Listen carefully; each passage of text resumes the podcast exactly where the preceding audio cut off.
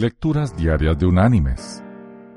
La lectura de este día es tomada de la carta enviada por el apóstol Pablo a la iglesia en Éfeso.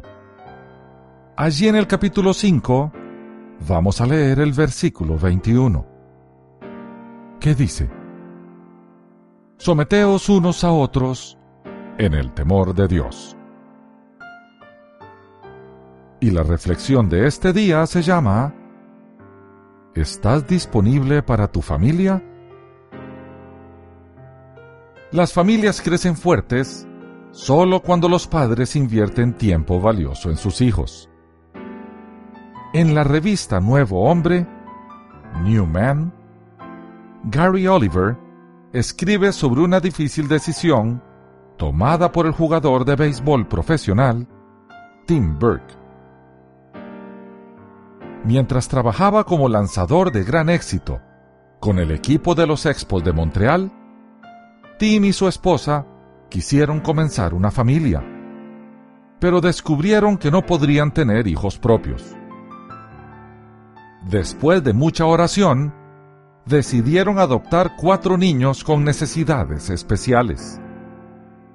Esto llevó a Tim a tomar una de las decisiones más difíciles de su vida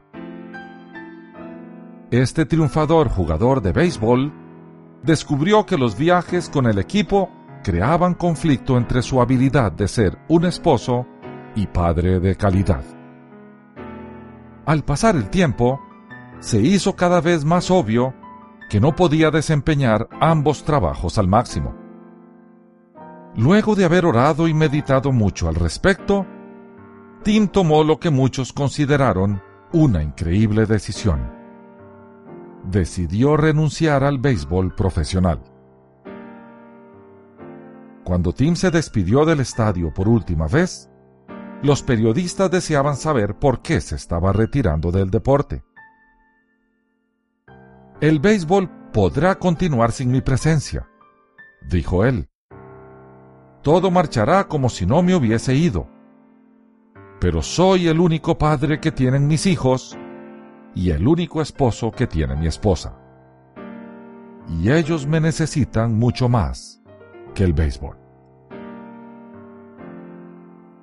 Mis queridos hermanos y amigos, es de vital importancia estar disponible para nuestra familia. Nuestros hijos requieren de nuestro liderazgo y amor para formarlos en sus edades tempranas, y de nuestra amistad y ejemplo cuando crecen. Nuestro cónyuge requiere de su socio de vida, de su compañero y amigo, de aquel que se comprometió a hacer la felicidad del otro su misión de vida. Nuestro gran Señor así lo manifestó en su palabra al decirnos que nos sometiéramos unos a otros. Eso es como decir, neguémonos en favor del otro.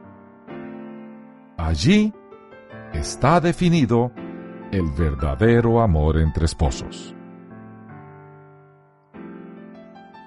Que Dios te bendiga